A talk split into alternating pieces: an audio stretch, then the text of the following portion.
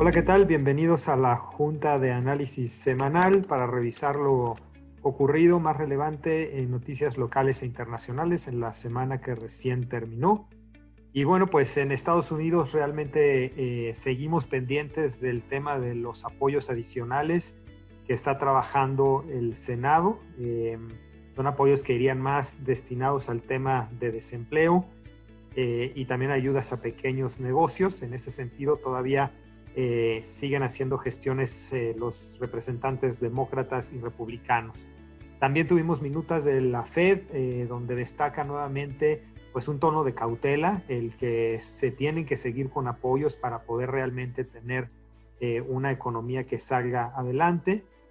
Joe Biden también finalmente es nombrado como candidato a la presidencia y empieza pues ya realmente la contienda mm, pues, final para las elecciones que serán en el mes de noviembre.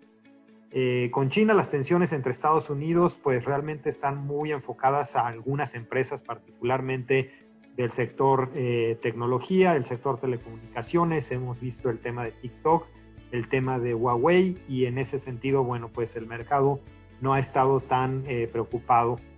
Y finalmente, bueno, pues por ahí algunos anuncios todavía de Trump sobre el tema de eh, la forma en que México pagaría eh, el, muro y en ese sentido, bueno, pues creemos que eh, son noticias que en cuatro años no han logrado formalizarse y, bueno, pues probablemente de aquí a, al noviembre tampoco tengamos novedades en ese sentido. Y acá en México, bueno, pues tuvimos ahí algunos anuncios por parte de Banco de México que anuncia o advierte que la banca comercial deberá hacer reservas por posibles pérdidas crediticias. Eh, en este momento, pues muchos de los bancos eh, tienen básicamente un diferimiento de las obligaciones de algunos de sus clientes, pero en algún momento, pues sí tendrán que ir contabilizando el tema de las potenciales pérdidas.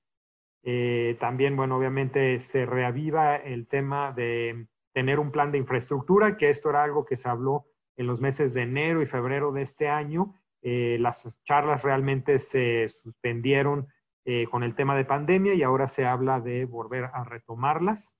Tuvimos también datos de inversión extranjera directa, que obviamente pues cae como era de esperarse.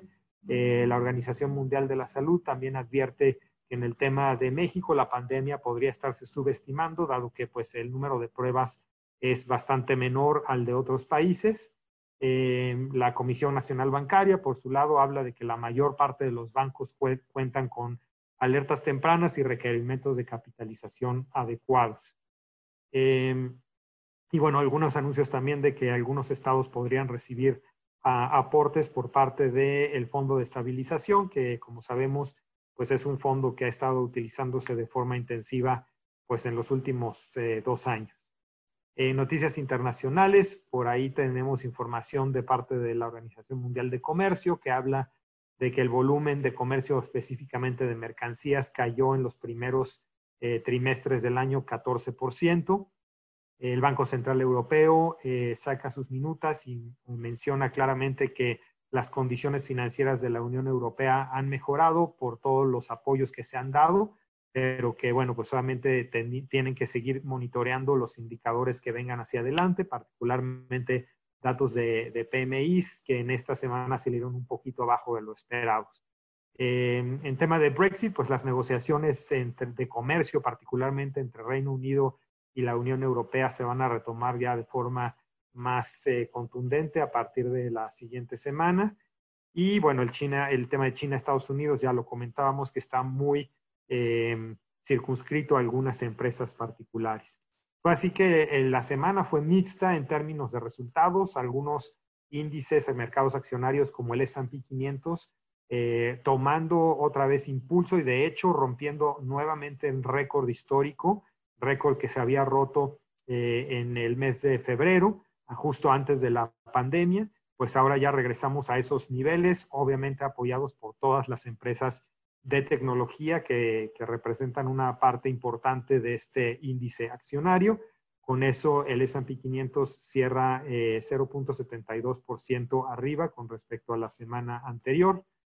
Mientras tanto, aquí en México, pues eh, la historia fue diferente. Aquí sí hubo una toma de utilidades después de haber visto una semana muy buena, la semana em, anterior a esta que estamos comentando. con una caída del IPC de menos 2.19%, todavía con un, respetando ese piso de 38 mil puntos. Y acá básicamente fue toma de utilidades en algunas empresas que, que rebotaron bastante la semana pasada, sobre todo en el sector de aviación, en el sector de aeropuertos. Eh, también afecta este, esta semana, pues estos datos que podrían empezar a salir un poco más mal en la parte de grupos financieros, eh, con los datos que la Comisión Nacional Bancaria y de Valores empieza a reflejar. Con eso el rendimiento acumulado en el año es de menos 12.5%. En Europa el Eurostock 50 también con algo de toma de utilidades ante algunos datos, como comenté, un poco menores a lo, esperado. Eh, también con algunos rebrotes, pues muy focalizados en España y en Italia, eh, donde ya obviamente se han tomado eh, medidas. Pero bueno, todo esto obviamente aporta para que este índice hubiera tenido una caída de menos 1.37%. Y en el caso de Asia, un índice MSCI de la región muy, muy plano, prácticamente sin movimiento en la semana. Eh, sí, por un lado, algunos países como Corea y Taiwán cayendo en la semana, pero estos están siendo compensados por el mercado chino, que no obstante los temas eh, de algunas empresas eh, chinas con, Estados Unidos, pues pueden, toma todavía un impulso hacia la alza, pues en general por la buena dinámica de la economía en general. Con esto, pues, compensan las caídas de Corea y Taiwán y el índice cierra, pues, muy lateral. Y en cuanto a mercado de divisas, pues el peso sigue en este rango que hemos definido ya desde hace varios meses, de 22 a 23 pesos por dólar, aunque nuevamente vuelve a tocar el piso, eh, de, cerra la semana en 22.04. De hecho, eh, llegamos otra vez a estar ligeramente por abajo de 22. Eh, no se ha podido romper de una forma contundente este piso Creemos que si llegara a tocar el 21.90 en algún momento, pues sí hay la posibilidad de que se siguiera hasta 21.50 o 21.40. Esto básicamente en un ambiente de debilidad que estamos viendo en el dólar contra prácticamente todas las monedas desarrolladas.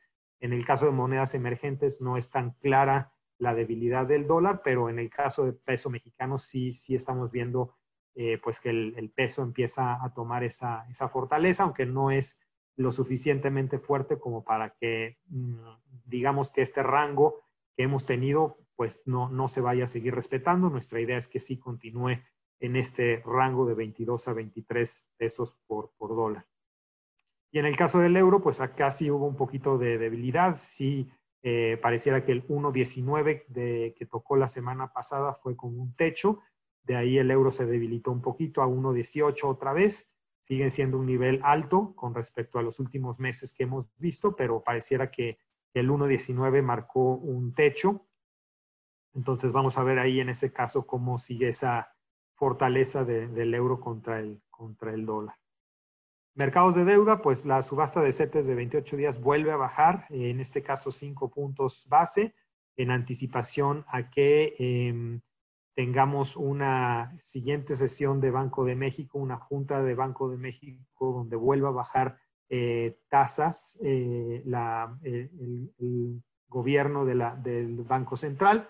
Eh, la expectativa es que vuelva a bajar otros 50 puntos base y en ese sentido lo vemos pues reflejado esto con mayor certeza en las subastas de CETES que cada semana salen un poco más abajo.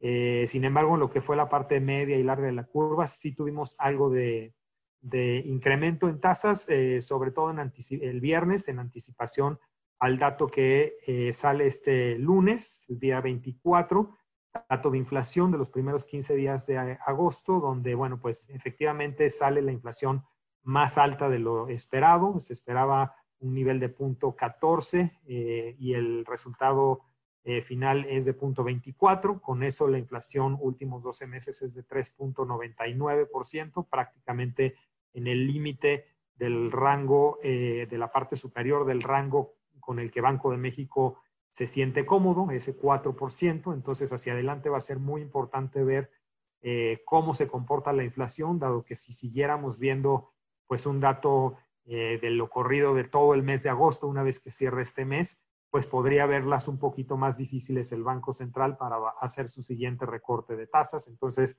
este dato fue muy relevante este día 24. Adicionalmente, vamos a tener algunos datos de, encuestas durante la semana, eh, con el dato también del eh, final del PIB del segundo trimestre, que no debería variar mucho de la primera, del primer, eh, la primera lectura que tuvimos hace un par de semanas. Y en el caso de Estados Unidos, bueno, vamos a tener bastantes eh, datos, sobre todo de temas de, casas eh, nuevas, también una revisión, la segunda revisión del PIB del segundo trimestre. Y, eh, y bueno, pues con eso tenemos en general no tantos datos macroeconómicos, sino también algunos datos de, encuestas como confianza también del consumidor y gasto personal. Eso es todo por esta semana. Espero que estén muy bien y no olviden revisar nuestras redes sociales y nos vemos la siguiente semana. Hasta pronto.